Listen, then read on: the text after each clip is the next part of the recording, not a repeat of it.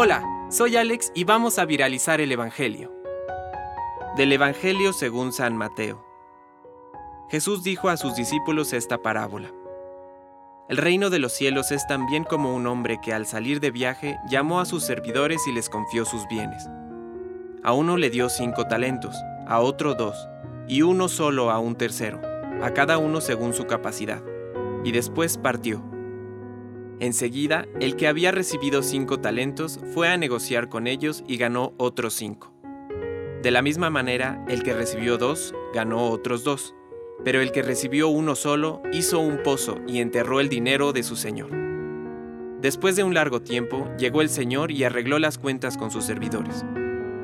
El que había recibido los cinco talentos se adelantó y le presentó otros cinco. Señor, le dijo, me has confiado cinco talentos Aquí están los otros cinco que he ganado. Está bien, servidor bueno y fiel, le dijo su señor. Ya que respondiste fielmente en lo poco, te encargaré de mucho más. Entra a participar del gozo de tu señor. Llegó luego el que había recibido dos talentos y le dijo, Señor, me has confiado dos talentos, aquí están los otros dos que he ganado. Está bien, servidor bueno y fiel, ya que respondiste fielmente en lo poco, te encargaré de mucho más entra a participar del gozo de tu Señor. Llegó luego el que había recibido un solo talento.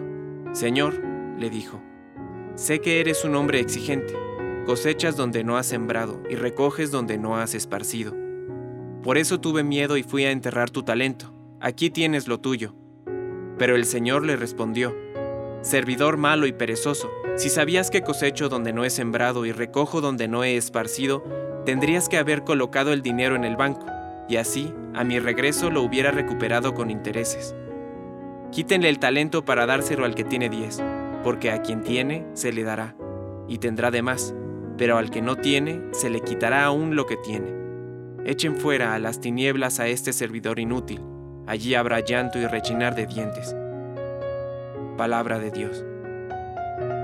Compártelo, viralicemos juntos el Evangelio. Permite que el Espíritu Santo encienda tu corazón.